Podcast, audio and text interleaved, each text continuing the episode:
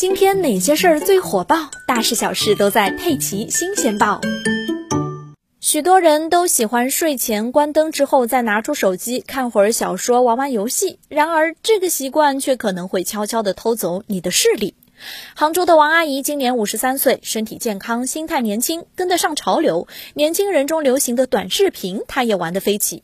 但近几年，王阿姨的眼睛反复眼前出现雾视，伴眼部酸胀，但是休息之后就又缓解了。王阿姨全当自己短视频玩得太过火，就没有前往医院就诊。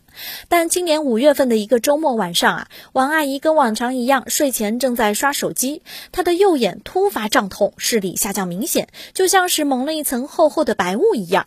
王阿姨根据以往的经验，想着睡一晚就可以恢复了，没想到第二天起床，右眼还是雾蒙蒙的，视力下降更明显了，而且眼睛还持续胀痛，甚至出现了头痛、吃不下饭、恶心、呕吐的症状。王阿姨这时不敢再拖了，赶紧来到医院。医生诊断王阿姨这是右眼原发性闭角性青光眼急性大发作。其实王阿姨之前就已经有过很多次小发作病史了，只是她自己不知道而已。现在需要立刻住院治疗，不然左眼很可能也会爆发。果然，就在王阿姨回家拿生活用品准备住院的路上，她的左眼也开始胀痛，视力下降。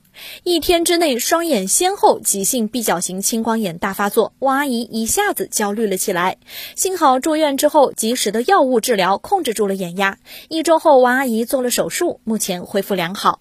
医生说，急性闭角型青光眼患者大多是急性发病，多发于中老年人，症状明显而且典型。值得注意的是，青光眼是不可逆的致盲性眼病，一旦发生了视神经的损伤，就不能恢复了。因此，预防青光眼的重点就在于早发现、早治疗。